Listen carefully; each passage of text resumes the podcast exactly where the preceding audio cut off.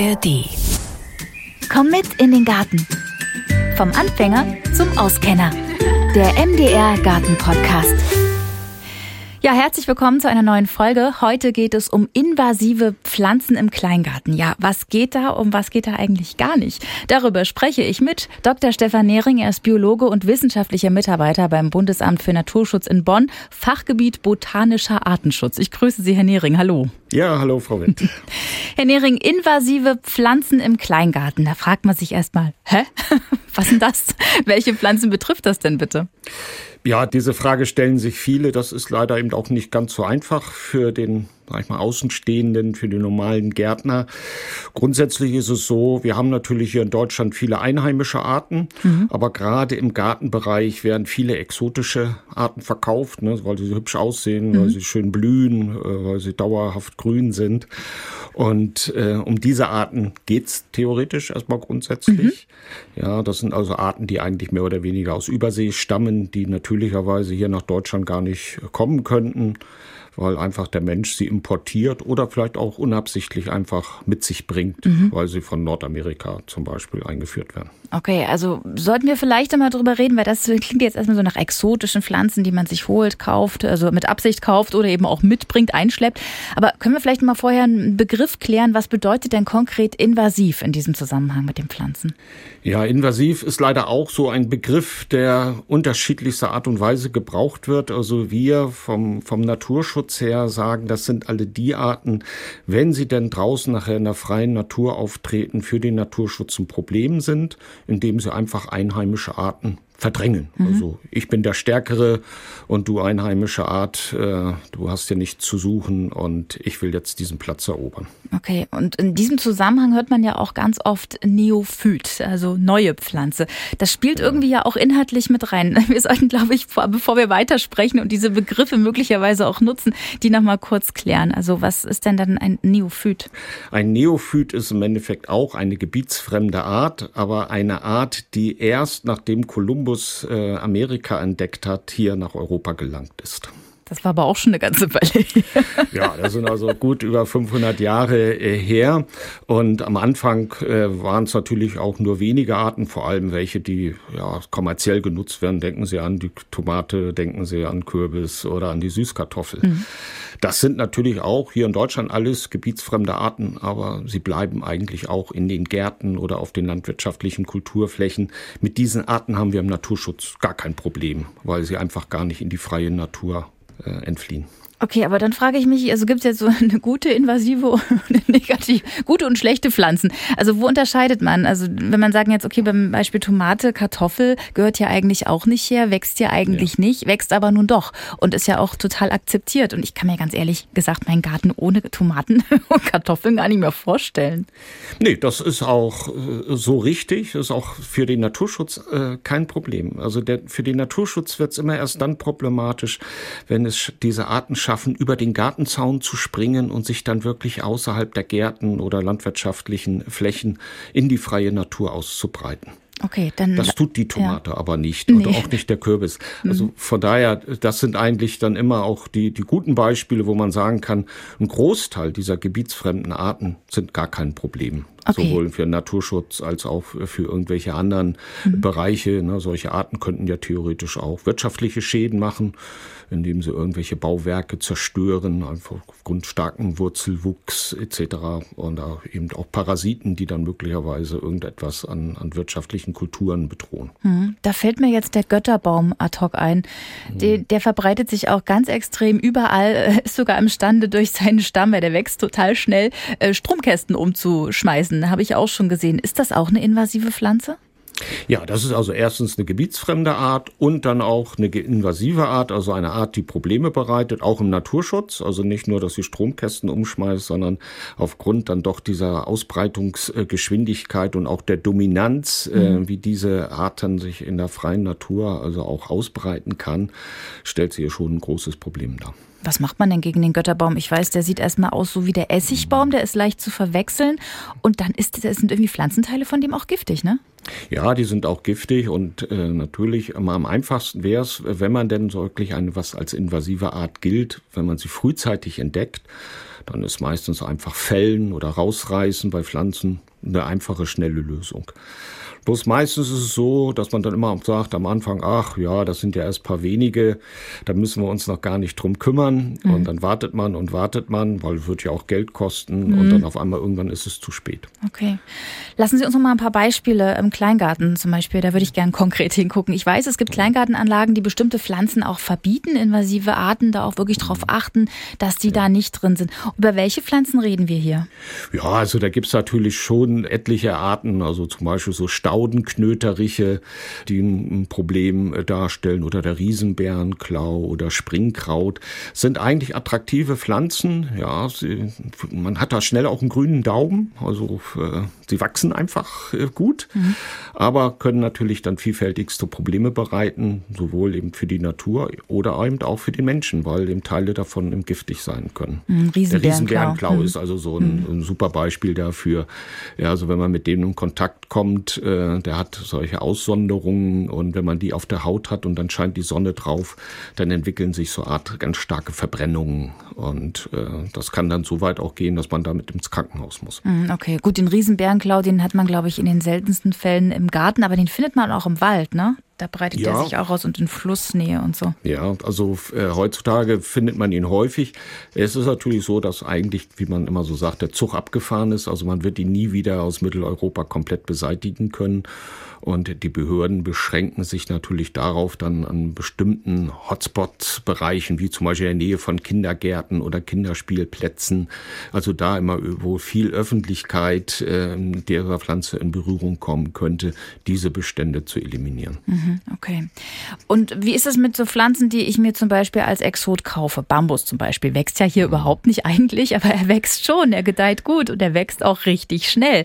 Ähm, was macht man denn mit solchen Pflanzen? wenn man an sowas auch Gefallen findet und möchte das gerne im Garten haben, damit das dann nicht ja dann auch zum Problem wird für die Natur. Ja, gibt's natürlich, äh, der Handel hat schon gelernt, also Bambus gibt's ja sehr viele verschiedene Sorten. Es gibt also heutzutage auch Sorten zu kaufen, äh, die nicht mehr so in die Breite wachsen, so wie das im, im Frühjahr war, also die schon so einen, so einen Wachstumsstopp äh, dann haben. Oder aber man muss sogenannte Wurzelsperren um diese äh, Pflanzen im Endeffekt in seinen Garten einbringen, sodass die also keine Chance haben, eben über einen bestimmten Bereich hinaus zu wachsen. Mhm. Und welche Pflanzen sagen Sie wirklich Finger weg von, äh, die müssen unbedingt aus dem Garten eliminiert werden, weil die echt ein Riesenproblem auch für die Biodiversität bei uns machen? Ja, da ist natürlich äh, so, dass natürlich erkannt wurde, dass äh, diese invasiven Arten auch EU-weit ein Problem darstellen. Und so hat die EU vor einigen Jahren angefangen, also sogenannte Verbotslisten aufzustellen, mhm. äh, wo dann Arten geführt werden, die für den Naturschutz insbesondere hochproblematisch sind. Nun haben natürlich viele diese Arten schon vorher gekauft und man hat sie im Garten, ohne dass man das jetzt ohne weiteres äh, dann weiß, dass sie eigentlich schon verboten sind. Also die Wasserhyazinthe gehört dazu oder auch die gelbe Scheinkaller aber auch Pampasgras und, und einige andere äh, Arten. Und da ist natürlich schon das Problem, dass eben äh, der Gärtner gar nicht ohne weiteres weiß, dass er da möglicherweise verbotene Pflanzen in seinem Garten hat. Oder was mache ich, wenn ich jetzt Pampasgras im Garten habe, weil ich es auch total schön finde? Ja, auch beim Pampasgras wird es dann eben erst recht kompliziert, weil es gibt sehr viele verschiedene Arten von Pampasgras. Es okay. gibt auch viele, die da eigentlich gar kein Problem darstellen. Das macht die Sache dann noch zusätzlich schwierig, also wirklich zu erkennen, was verboten ist und was nicht. Also äh, von daher sind wir also auch immer wieder äh, gerne bereit, also auch Rede und Antwort äh, zu stehen, um den Leuten entsprechende Hilfestellung zu geben. Es gibt eine Menge an, an Publikationen dazu, auch äh, Internet Angebote, äh, wo man sich informieren kann. Das heißt, es gibt Listen, die Sie haben, wo man nachschauen kann, ähm, welche Pflanzen tatsächlich auch im Garten verboten sind. Ja, die Verboten sind auch natürlich mit entsprechenden Fotos bestückt, damit man schauen kann und auch genauen Beschreibungen. Also viel geht es ja um die Blütenfarbe dann oder um die Blätterform oder irgendwelche Streifen, Adern, die dann irgendwo eben gut zu erkennen sind. Mhm. Und diese Liste, die habe ich euch im Beschreibungstext verlinkt.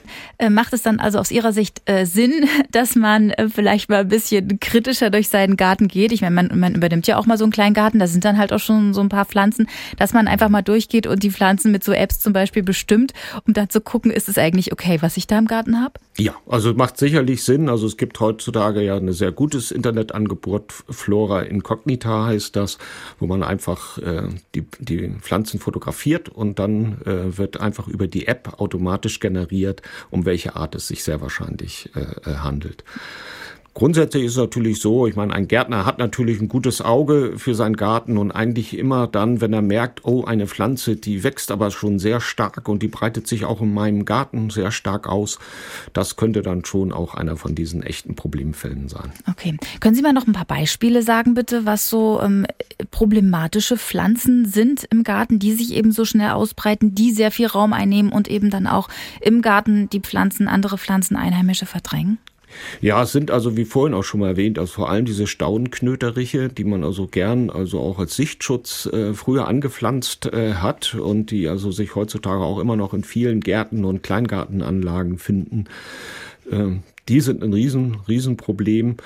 Ähm, und ja, auch der Wassersalat zum Beispiel, äh, also auch das gerade, was so in Gartenteichen wächst, gibt sehr viele Aquarienpflanzen, die, die ganzen Wasserpestarten, die man häufig also auch in seinen Gartenteichen äh, dann hat, die sind also alle ein Problem. Über wie viele Pflanzen sprechen wir eigentlich in Summe? Ich meine, Sie haben ja dazu auch Forschung ja. betrieben. Können Sie sagen, ja. wie viele das sind? Also es sind eigentlich zum Glück dann doch gar nicht so viele. Also es sind ja tausende Arten im Handel. Mhm. Ja, und äh, grundsätzlich äh, gehen wir so davon aus, es gibt so eine Zehnerregel, nennt die sich. Also 1000 Arten werden importiert, 100 Arten schaffen das klimatisch hier bei uns, Zehn Arten schaffen den Sprung über den Gartenzaun und können sich also wirklich in freier Natur etablieren. Und eine davon wird dann zu Problem. Das geht ja, ja. noch, aber trotzdem ja. nicht schön. Das heißt, wir sollten auf jeden Fall was gegen die Ausbreitung tun. Was denn? Ja.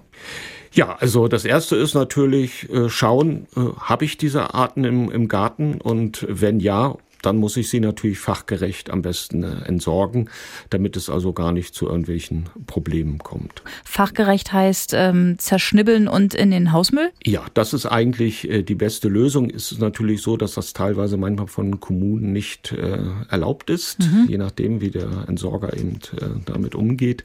Zerschnippeln ist immer gut und am besten dann also auch erstmal voll austrocknen lassen, auch sehen, dass also auch ähm, äh, keine Samen mehr dabei sind und dann kann man es natürlich auch im Biomüll geben. Okay. Grundsätzlich ist es so, wir haben selber hier in Deutschland etwa 4000 einheimische Pflanzenarten. Mhm. Also das sind schon viele. Und momentan etwa 450 gebietsfremde Arten, die sich in der Natur etabliert haben. Und davon sind etwa 40 Arten ein echtes Problem.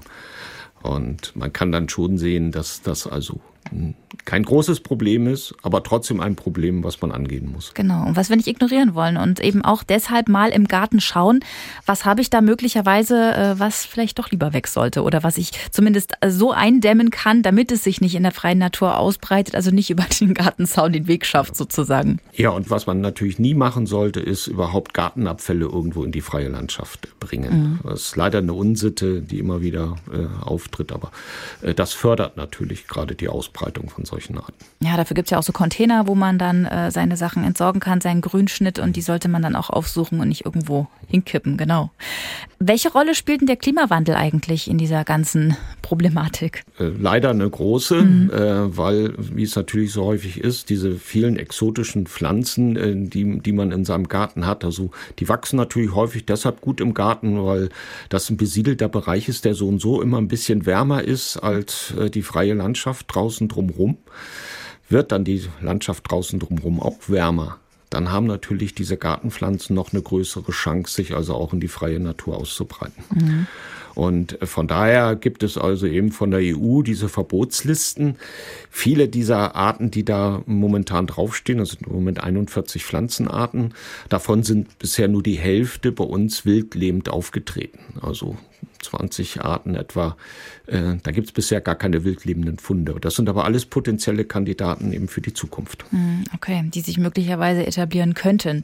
Ja. Nun ist es ja so, dass botanische Gärten ja davon leben, ne? dass die so ganz viele verschiedene ähm, exotische Pflanzen eben auch haben. Wie schaffen die das denn, dass sich das von dort nicht ausbreitet? Ja, die haben natürlich da schon ein Auge drauf. Also früher war es schon so, äh, gibt es etliche belegte Fälle, dass also auch aus botanischen Gärten Arten sich äh, äh, auf den Weg gemacht haben. Das hat man natürlich erkannt. Und botanische Gärten, das wissen Sie ja selbst, äh, die haben sehr viele Mitarbeiter, die sich ja jeden Tag um die Pflanzen kümmern, die natürlich sehr Obacht halten, mhm. inwieweit also auch sie sich überhaupt erstmal im botanischen Garten weiter ausbreiten, mhm. weil die wollen natürlich ihre gepflegten äh, Beete haben und kein Wildwuchs und ähm, von daher die botanischen Gärten, das ist eigentlich eine, eine sichere Bank. Das ist aber auch eben auch ein Ort, wo man sich über diese invasiven Arten gut informieren kann. Viele dieser botanischen Gärten haben Abteilungen eingerichtet, wo man sich über dieses Problem informieren kann. Ach, sehr schön. Was mir noch gerade einfällt, was ich im Garten habe, ist eine, ich glaube, kanadische Goldrute heißt die. Ich habe das mhm. schon mal nachgeguckt. Wächst auch unsäglich schnell und breitet sich aus, aber die Bienen ja. mögen das. Also die Frage, die ich mir gerade stelle, ist, können denn die Insekten, also unsere heimischen Insektenarten, können die sich nicht vielleicht auch so ein bisschen anpassen dann auf das, was da neu da ist? Oder ist es eher nicht so der Fall? Doch, sicherlich, klar. Also die Insekten sind natürlich äh, häufig sehr anpassungsfähig. Nicht alle, aber eben viele. Also gerade wenn es um, um Nektarbesucher geht, äh, die fliegen dann einfach die Blüten an und wenn sie eben was äh, Leckeres an Nektar finden, dann nehmen sie das natürlich. Problem sind meistens eben dann die Raupen, die gerne eben auch auf Pflanzen eben eben siedeln, Raupen von Schmetterlingen zum Beispiel, die sind häufig auf ganz spezielle einheimische Arten angewiesen. Mhm. Den helfen dann eben zum Beispiel die Goldrute nicht weiter. Mhm. Also doch lieber darauf setzen, intensiv zu gucken, dass man Pflanzen einfach in seinen Garten holt und sich anpflanzt, äh, die heimisch sind, weil dann einfach mehr Insekten was davon haben. Ne? Ja, das wäre gut, aber wie es natürlich so ist, der Handel bisher ist da also auch noch momentan immer sehr zögerlich gibt natürlich erste Initiativen mit sogenannten Regio-Saatgut oder eben sogenannte gebietseigene Herkünfte, äh, wo dann das Pflanzenangebot langsam wächst. Aber das ist natürlich auch, das dauert. Und natürlich, wenn die Nachfrage nicht wirklich da ist, äh, dann reagiert natürlich der Handel auch langsam. Von daher kann man nur jedem Gärtner äh, anraten. Fragen Sie einfach in Ihren äh, Gartenmärkten und Centern nach, nach so gesehen einheimischen Arten, nach gebietsfremden Herkünften. Okay. Dankeschön. Herr Nehring, vielen Dank für die vielen, vielen Informationen. Und ich hoffe, wir haben heute so ein bisschen sensibilisiert dafür, dass man eben doch ähm, auf heimische Arten setzt. Super. Dankeschön. Ja, vielen Dank. Und wenn euch das Thema Klima und Umwelt interessiert, dann hört doch gerne mal bei den Kollegen vom SWR rein in den Podcast Klimazentrale, der Talk zu Klima und Umwelt. Den findet ihr auch in der ARD Audiothek, genau da, wo ihr auch meinen Podcast findet. Und in 14 Tagen gibt's eine neue Folge. Also, bis dahin.